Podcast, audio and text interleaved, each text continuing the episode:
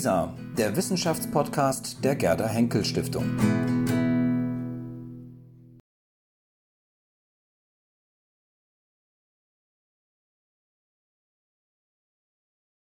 Dann begrüße ich Sie zum äh, letzten Programmpunkt im Einstein-Saal äh, des heutigen Abends, der Kunst und Leben gewidmet war und noch gewidmet ist. Und äh, den Abschluss bildet eine ja, Diskussion verbunden mit einer Performance, die vorgetragen und die zunächst einmal besprochen wird, wenn man so will, von ähm, einem Konsortium, wenn das Frau Lepper ein passender Begriff ist.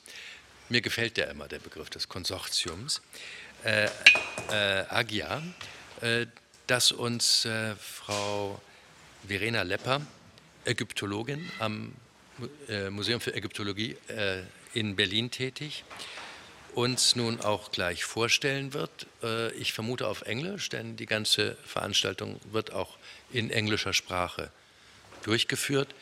Und es schließt sich nach der Panel Discussion dann eine Performance, eine Darbietung an, in der nun diese, ja, wie könnte man sagen, akustischen Visionen äh, einer künftigen Stadt hörbar und vielleicht auch sichtbar werden. Frau Lepper, Sie werden aber Ihrerseits die Teilnehmenden noch vorstellen und dann würde ich ohne weiteres das Wort an Sie übergeben und erinnere daran, dass wie auch alle vorherigen äh, Sequenzen des Abends äh, das Ganze filmisch aufgenommen wird und äh, später auch auf dem Portal LISA der Gerda Henkel Stiftung abrufbar ist. Willkommen, Frau Lepper, und willkommen Ihnen allen und ich übergebe Ihnen das Wort.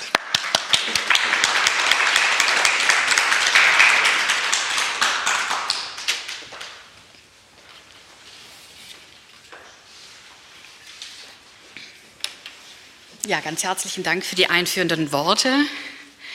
Voices of Global Berlin, Big City Life. Sabah khair, ahlan good evening and welcome. Esteemed guests, dear colleagues and friends of AGYA, dear AGYA members and alumni, dear ladies and gentlemen. It is my great pleasure to welcome you all to the panel discussion and sound performance Voices of Global Berlin. My name is Verena Lepper. I'm an Egyptologist based at the Egyptian Museum in Berlin and the principal investigator of AGYA. So, what is AGYA? The Arab German Young Academy of Sciences and Humanities. And before starting with our panel discussion, I would like to briefly explain our mission and goals. AGYA is based here in Berlin, and we're quite proud of this, at the Berlin Brandenburg Academy of Sciences and Humanities, BBAW, and at the same time at the Academy of Scientific Research and Technology, ASRT, in Egypt. We established AGYA in 2013 as the first bilateral young academy worldwide. And AGYA is 23 countries, one mission. AGYA connects excellent Arab and German scholars to face shared challenges and develop solutions through research cooperation. In Algeria, Bahrain, Comoros, Djibouti, Egypt, Germany, Iraq, Jordan, Kuwait, Lebanon, Libya, Mauritania, Morocco, Oman, Palestine, Qatar, Saudi Arabia, Somalia, Sudan, Syria, Tunisia, the United Arab Emirates, and Yemen the Arab German Young Academy brings together excellent Arab and German scholars to address shared challenges and develop solutions through research cooperation.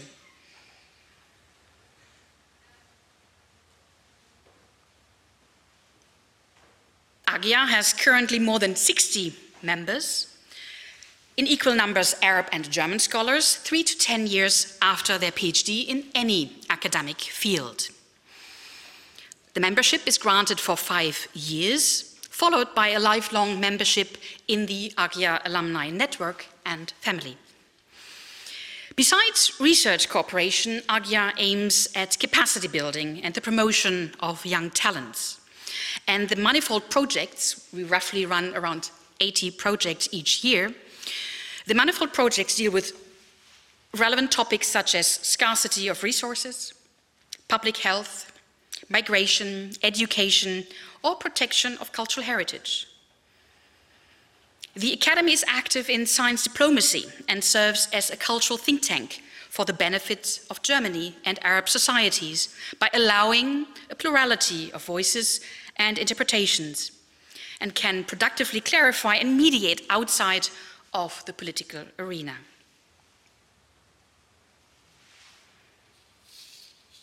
I have the great pleasure to introduce this evening the AGYA project's Global Berlin in the 21st Century. Global Berlin, this project was funded by the Senate of Berlin and was intended to provide a new interdisciplinary view of Berlin based on four examples from the area of health, humanities and social sciences, engineering, and cultural studies. The projects were carried out by resident AGYA members or alumni at renowned Berlin institutions and implemented together with alumni and members from the Arab world and other German institutions. The international perspective on Berlin helped here when considering the individual issues.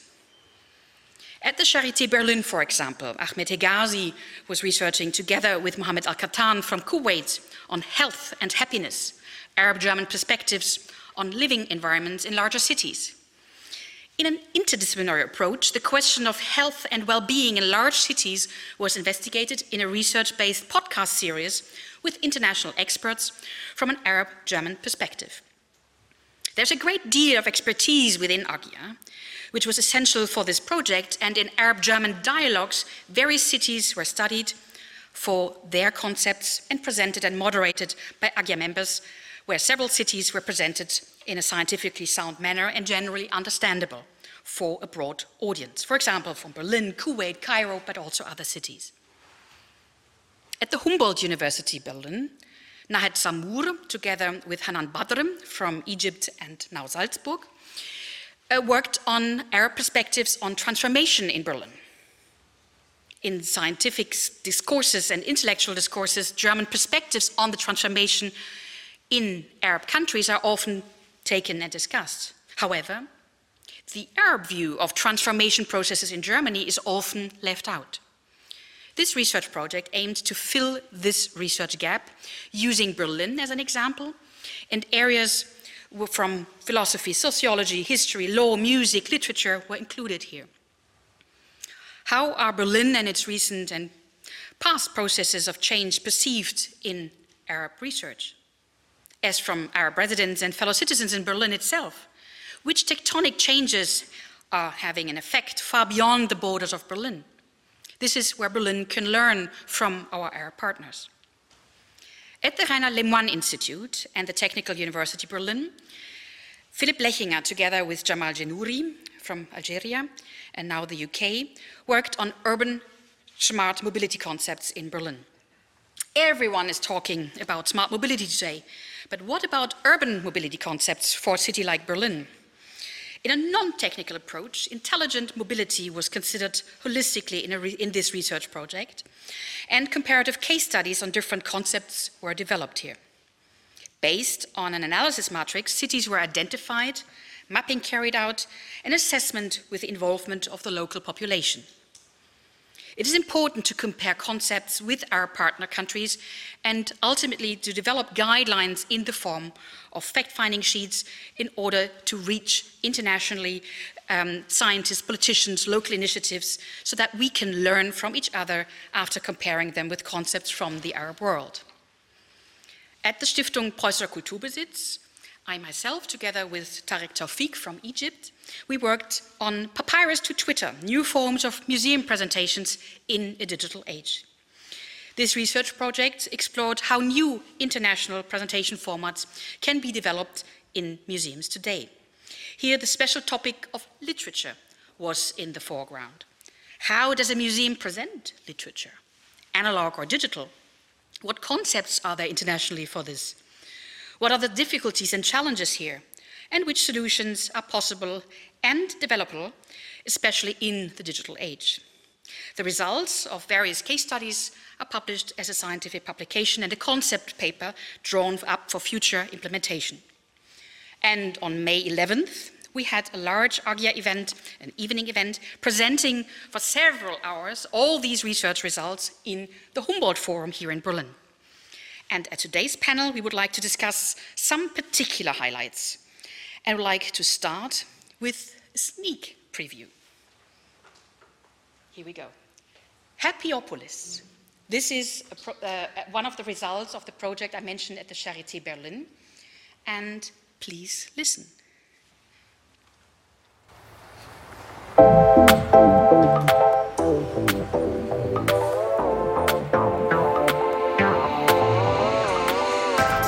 Happyopolis, a podcast about urban health and well-being in the Arab world and Germany. How can we make city life healthier, more social, and of course, happier? Is there a scientific formula for a happy city? And can cities be compared, no matter on which continent you find yourself? In each episode of Happyopolis, we'll be featuring cities across the Arab world and Germany, from Berlin and Munich to Cairo and Tunis. Why these cities? You'd be surprised just how many ideas for a happy and healthy city life they've developed.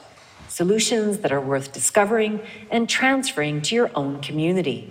So join me on this podcast to hear members of the Arab German Young Academy of Sciences and Humanities, AGYA, and invited experts as they share their research and innovative solutions. I'm Dr. Louise Lambert, your host, and welcome to Happyopolis.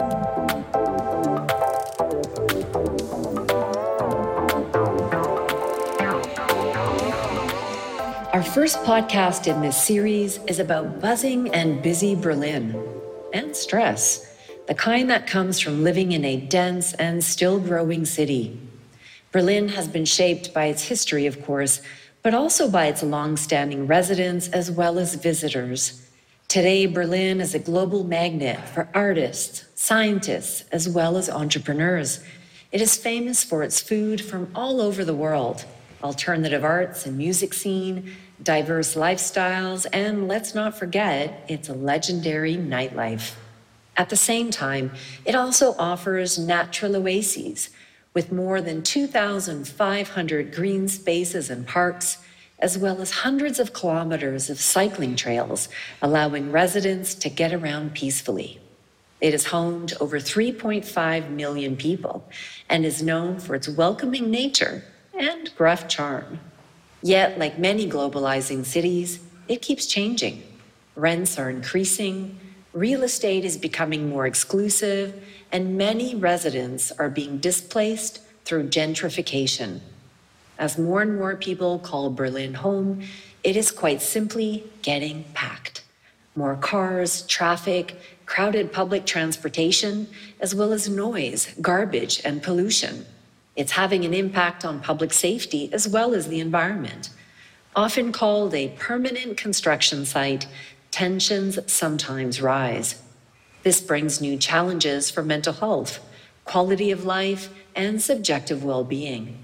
In fact, evidence shows that social stress and other urban stressors lead to a higher risk of mental illness, like depression and anxiety, which raises several questions. Can we better protect the mental health and well being of residents by minimizing stress factors? Well, Berlin has become a hotspot in the scientific study of urban stress and healthy cities. In fact, it's our topic today.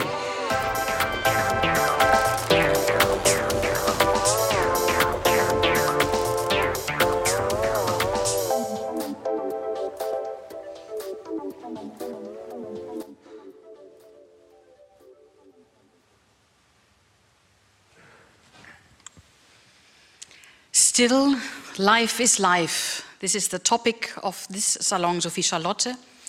And under this slogan, we would like to discuss today life in international megacities, with a focus on transformations here in Berlin. We just heard the sneak preview on health and happiness. We will discuss urban mobility and cultural education from an Arab German perspective. So let me introduce our panelists of today. I would like to start with AGYA alumni, Hanan Badr. She is the chair for public spheres and inequalities at the Department of Communication at the University of Salzburg. Hanan is one of the very first members of AGYA and has thus contributed to the shaping of the, of the academy in a wonderful way. Since 2019, Hanan has joined the AGYA Alumni Network, still with a very active role. And within the project's Global Berlin in the 21st century, her focus is on understanding and analyzing perspectives of Arab communities in and on Berlin. So my first question, dear Hanan, is, is Berlin the capital of the Arab exile? And what is your view of this? Thank you. Thank you, Verena, for uh, this very nice introduction. It's always my pleasure to um, visit uh, AGYA and contribute to AGYA um, events like the one today. Um, now back to your question, and um, if Berlin is um, a hub, um, a growing hub uh, for the Arab uh, intellectual community, the short answer is yes, but there's a, a longer explanation behind it because um, it needs uh, also to add nuances to what it means. Uh, in the last decade, we see and witness increasing numbers of Arabs that come and choose, actively choose to come to Berlin. And uh, I would dare to say that it has um, have uh, um, it, ha it the reputation of Berlin increased that it would compete with London or Paris, which were older hubs for uh, Arab uh, intellectual communities. Um, so it is indeed an emerging hub, emerging hub of uh, Arab intellectual life in Europe. Um, and we, we also noticed that beyond the first waves of the Arab um, uh, migrants and newcomers coming in the 70s and 80s, there is new characteristics to the um, um Arabs coming in the past decades. The, um, from blue collar to white collar, people who are active in culture, arts, um, education, and increasingly are visible in the uh, Berliner scenes, uh, co-shaping the cultural scene and uh, the music, the arts, as we will also witness later here today. So um, I think this is a qualitative turn. And that transformation even can um, be manifested in anecdotal uh, stories. You know, you, you go into um, an exhibition, for example, and you bump into the same people. People would say, oh, I'll, I'll, go to Berlin to meet my friends I know from Damascus or I know from Cairo. And it, it, it seems almost ironical, but it has uh, become um, um, indeed, uh, or I hear it um, often from friends, oh, I came to Berlin and in one day I bumped into three people I know from Cairo. So uh, on that anecdotal level, it's true. And on the cultural level as well, you know, uh, AGYA itself is involved in, uh, in, in, many projects where I also happen to be um, co-working just here today in the BBAW for those who um, maybe have not had the luck to see the Paternoster exhibition, this is also shows how rich and manifest and, and, and manifold the manifestations of the uh, Arab community in Berlin is. I can add more, but you, uh, you stop me when, when you uh, see that the time is uh, um, not on my side. Thank you very much for this wonderful start. Um, I would like to continue with my neighbor to the right. This is AGYA member Philipp Blechinger. He is the head of the Off-Grid System Research Unit at the Rainer Lemoine Institute here in Berlin. He joined AGYA in 2018 and is member in charge of the working group Energy, Water and Environment. Philip has realized several research projects on important topics such as climate change and climate justice. Currently, he's especially interested in innovative concepts for urban mobility. And my first question to you, dear Philip, would be, what can Berlin learn from Arab cities when it comes to sustainable mobility concepts? Yeah, good evening, everyone. Thank you, Verena. Thanks for the kind introduction and for having me on this nice panel at the Salon. So, um, what can Berlin learn from other cities on sustainable urban mobility? The first question is, and you might remember when uh, the project was introduced, it was called Smart Sustainable Urban Mobility.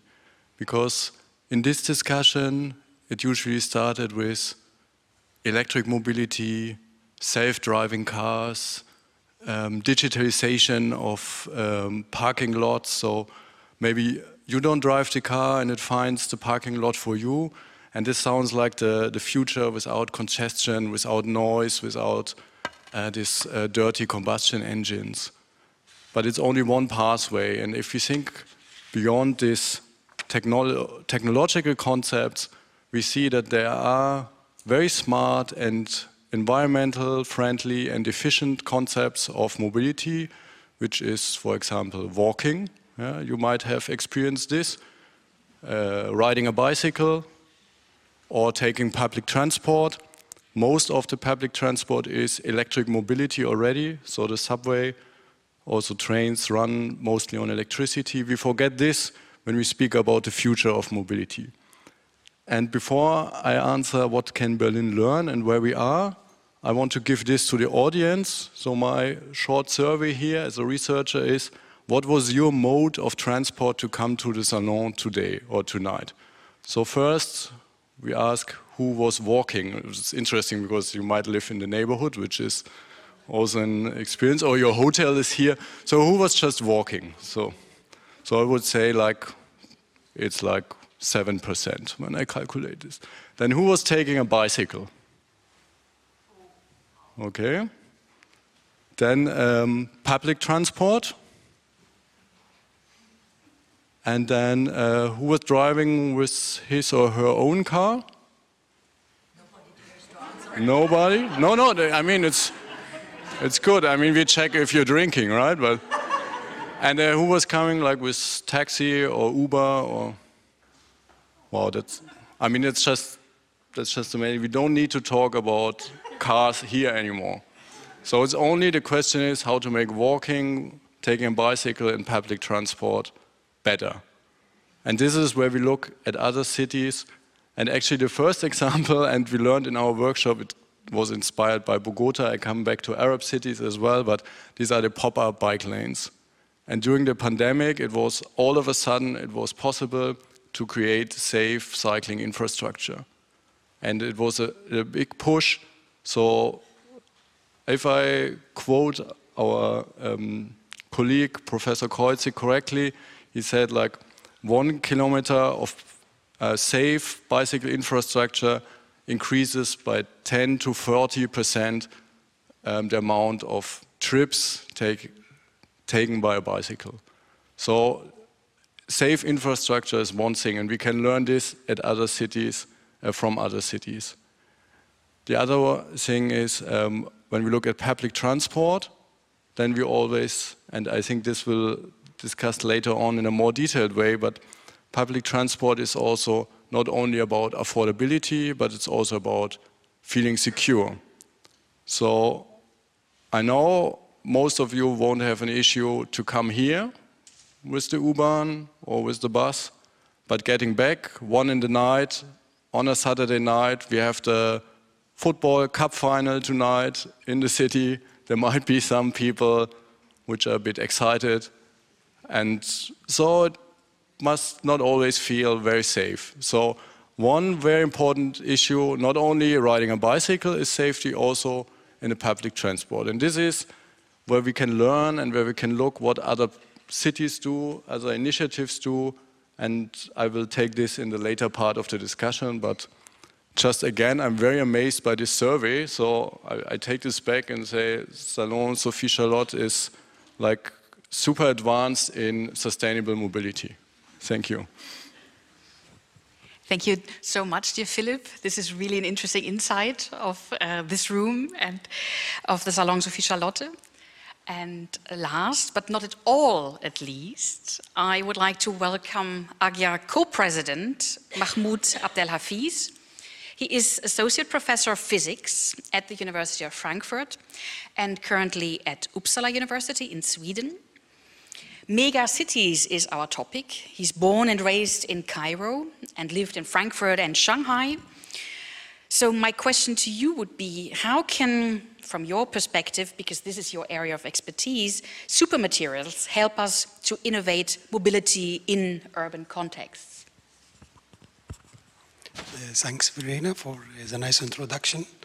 Uh, good morning or good evening, everyone. so, uh, uh, uh, Uh, uh, based on my research direction, and uh, my research focuses on studying new materials. And these new materials is towards energy applications. And one of the properties of the material which I'm studying is a magnetic or superconducting material. So as you know, everyone knows about magnetic material and each, everyone has a lot of magnets around you. So uh, this kind of material can be used to innovative uh, mobility in urban context. And uh, uh, concerning the superconducting material, this class of materials that conduct electricity without no loss of energy. Because most of the current material which we are using now, there are a lot of loss of energy. So uh, uh, one example of this material is graphene. So if you have a pencil and if you write with your pencil, you, you have a graphite. Graphite is a layered material. So graphene is just only one layer of graphite. So if you do, if you cleave it by scotch tape, you can get this one layer easily. So this one layer can be conduct electricity without uh, no loss of energy, and it, it can be used for uh, uh, batteries with different means of transportation. That means we can also create lighter vehicles and also uh, can be quicker charged and also give us a different type of mobility in urban context. So, thanks. Thank you very much, dear uh, Mahmoud. Um, I would like to come back to Philip, and uh, you already raised sort of the different ways of public transport, etc. But my question would be, why do you, we need new mobility that is gender sensitive, for example, within the public transport? Concepts, for example, for women. Yeah. Um, so when we think about how mobility concepts are designed from the past, historically men design these concepts based on ways men or men take. And this is usually the commute from home to work and back. So this is how the city transport systems are designed for commuting with your car. And these are usually like in, in stars, you see how to reach the city center and you have like highways and it works more or less well. But then you think of the person who has the obligations in the family of bringing the children to school or to the kita, then doing groceries, then going to um, not, not, only groceries, I mean, there's, there's so, so many things to do during the day, like visiting a doctor, buying clothes, repairing the, the bicycle of your, of your younger one, and so on. And all these ways do not follow these usual routes, and they also take different modes of transport. And unfortunately, these ways are mostly done by females because in still we have this unequal distribution of the care work. So the men go to work, they design the city for them, and the women have to deal with it and do like the unusual ways from the planner's perspective. But from the societal perspective, this should be the usual ways. This should be the ways you should think about. And here we should start thinking about new concepts, making cities more equal, making mobility in cities more equal. One way is, for example, um, creating what is called Kiezblocks. This is like low traffic neighborhoods where you have most of your like daily um, daily businesses you can do within your neighborhood. Whereas low traffic, you can do this easily by walking, by having a, a cargo bike yeah, and feel safe riding this bicycle, or you have some ways of uh, public transport. So this is one concept, or one, one, one, one huge mistake we should, we should correct is the, the goal of planning mobility should not be um, how to get to work and back home, but it's about all the other ways. And another example is this public transport. And in our workshop, we, we learned from, from Arab cities that uh, which had a, like more challenges in like um, for for the female part of the society to move like around to move in public transport, and that um, it's not only about the um, like the train or the bus itself, but it's also uh, to look at the stations. So the last mile, like the way from home to the station or arriving at the station. Think about these stations, make them safe, make put in street lights, maybe some surveillance, so that it's that you don't need the Uber from like the metro station home. Yeah? So also you, this way should be safe. And um, another thing where we can uh, learn culturally from each other is that in some countries, riding a bicycle is very uh, also a male thing. And I think in Berlin that's fine. We we don't have this, but we should reflect this when um, having this in international exchange on uh, proposing like, yeah, just ride a bicycle. It's not that easy. And we, we found initiatives in Cairo who, uh, who, uh, which offer trainings for girls to ride bicycles and, and break this, this um, cultural habit that only male, um, that only men would, would ride a bicycle. So these are some perspectives from yeah, some gender perspectives on mobility planning, and I'm by far far away from being an expert on this, but it's it's yeah, it's just these these ideas need to be researched, and they especially need to be trans transported to the policymakers that there's a real uh, change is needed here. And and very briefly, I want to thank you for your work because even I said electric mobility is um, not the, the only solution. It's part of the solution, especially electrifying public transport. Um, we do research on like fast charging stations for, for public buses. At each stop, they have like one minute, and we need your materials to do this in a very efficient way. So it's, it's really connected. Um, material research and, and planning of transport systems. So thanks for your work.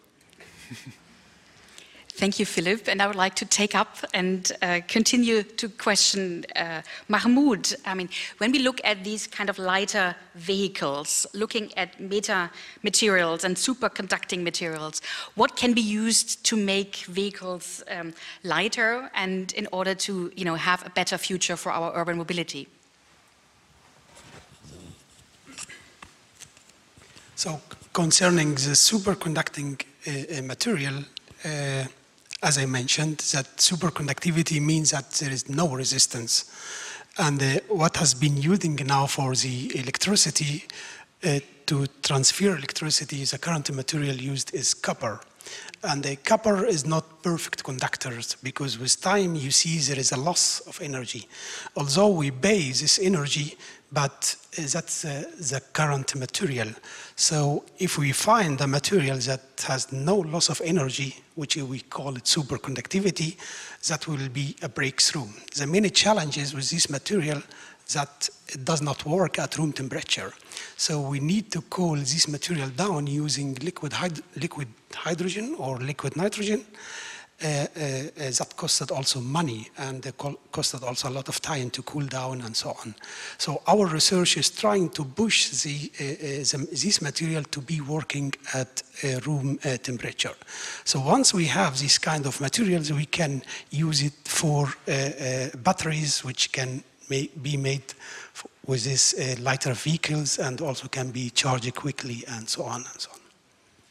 Thank you very much. Coming from the urban mobility, back to you, dear Hanan. In the framework of the AGYA project, Global Berlin in the 21st Century, you co-edited a book on Arab Berlin. Maybe you can tell us a little bit more about this book project. Um, thank you, Verena.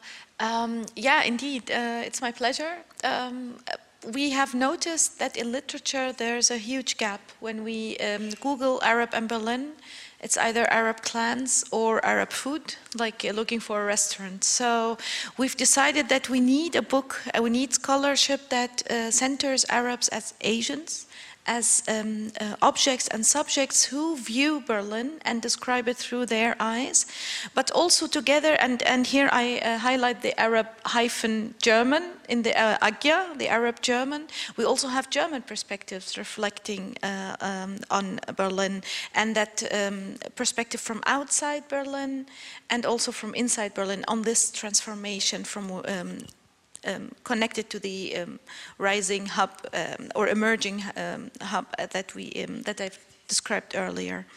So. We, we look at this in the book, which, by the way, is already uh, running, and the manuscript will be published in September by Transcript Verlag. You will also have flyer at the exit after the event where you can pick it up. It's called Arab Berlin, co-edited by myself and Nahed Samour from Humboldt uh, University.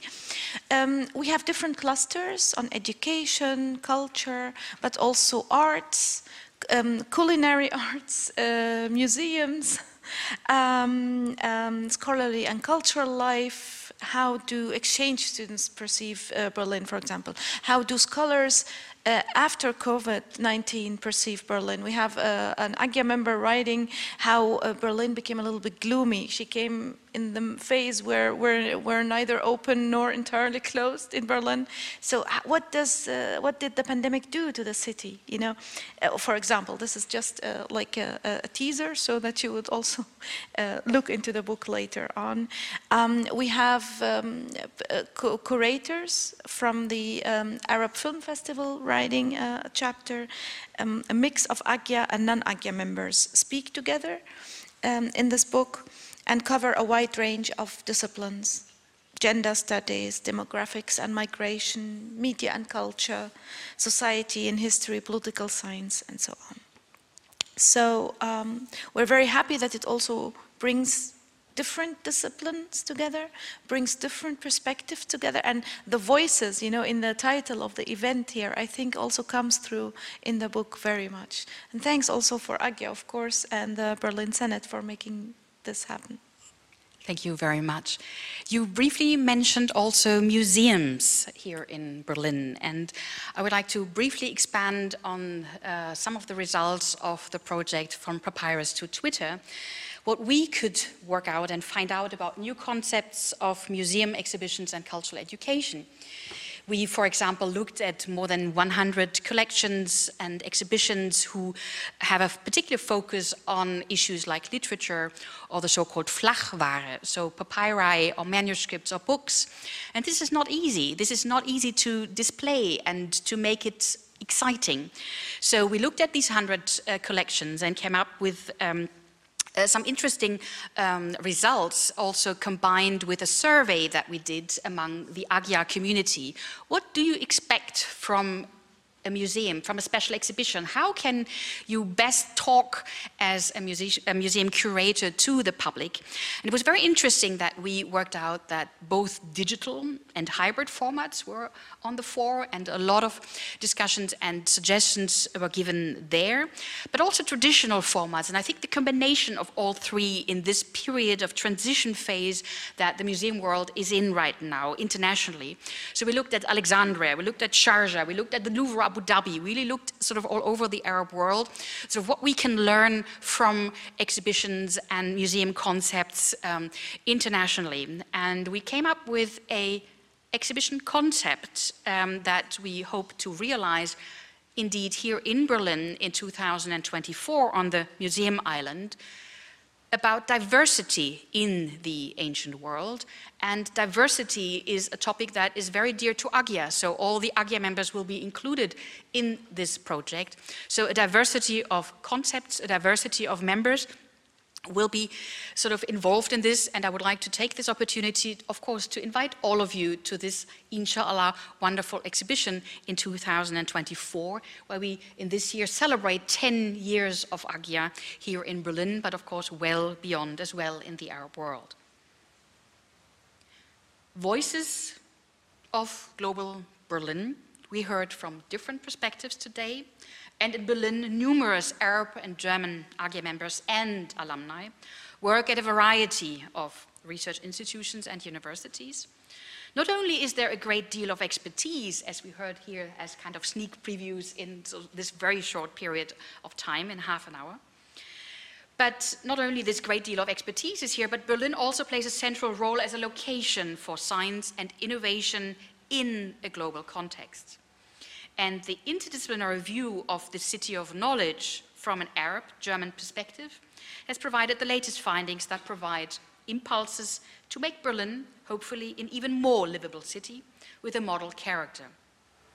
With the support, with the kind support of the Berlin Senate, AGYA was not only able to implement these important research projects, but also able to expand the existing cooperation between Berlin institutions, but also internationally. Life is life, still life is life. Life in cities has been our topic in the past Salon Sophie Charlotte, where we presented a listening station with sounds of city life from Beirut, Cairo, Kuwait City, and Berlin.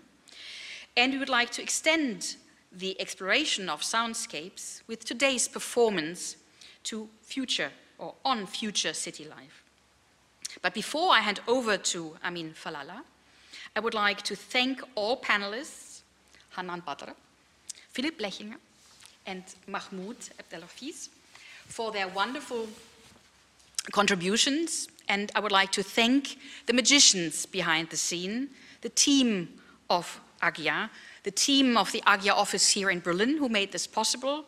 And in particular, of course, I would like to thank Sabine Dortmüller and uh, with a large team um, of wonderful colleagues. It's a pleasure to work with all of you here in Berlin and particularly in the Salon Sophie Charlotte. Now, join us and listen to the composition of sound artist Amin Fallaha and Tobias Hagelstein from Berlin. How does the future sound? Especially audible in cities of its technology and mobility. The sound of movement is dominant and characteristic of each and every cityscape in Berlin as well as in Cairo, but all over the world. One of the fundamental changes in our acoustic environment is caused by transformation of combustion engines to e-mobility. The sound installation by Amin Fallaha and Tobias Hagelstein makes the process of technological innovation audible in an interactive sound and music collage. So who are these two gentlemen? Amin Fallaha, media manager and DJ, was born in Frankfurt and moved to Berlin seven years ago. And since 15 years, he contributes to the cultural scene of cities worldwide with events, performances, and installations. And Tobias Hagelstein is a sound engineer and music producer from Berlin. Together, they founded the label Duat Records. The two artists developed collaboratively the sound performance Future Sounds of megacities for this special event. Thank you very much for doing this. And Amin will be on stage for you tonight. And we kindly ask you to be a little bit patient until everything is set up for this wonderful performance. And with this, I'd like to thank you all and please enjoy the show. Shukran and thank you.